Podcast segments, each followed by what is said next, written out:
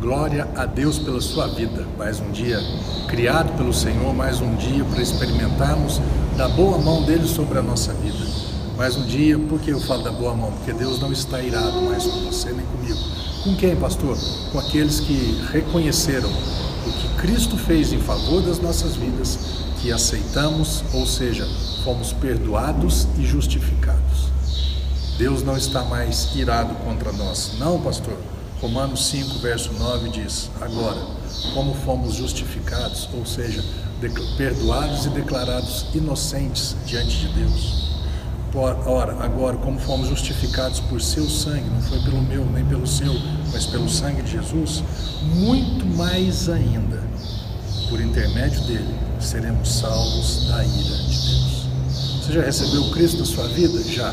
Então, qual que é a sua posição hoje? Deus está bravo comigo? Não, está mais não. Deus está irado comigo? Tá não. Deus vai pesar a mão sobre a minha vida? Não, não vai não. Deus está de bem com você. Na sequência desses versículos aqui, fala que agora que nós éramos inimigos, agora nos tornamos amigos. Éramos pecadores, nos tornamos filhos. Tínhamos culpa no cartório, agora somos desculpados, somos inocentes. Éramos destinados ao inferno, agora somos destinados ao céu. Agora essa, nossa, essa é a nossa nova posição diante de Deus. Então fique em paz, honre a Deus com essa nova vida, adore a Deus com essa nova vida, compartilhe com as outras pessoas a respeito dessa nova vida, que é gratuita a todas as pessoas, que é acessível a todas as pessoas, que inclui todas as pessoas.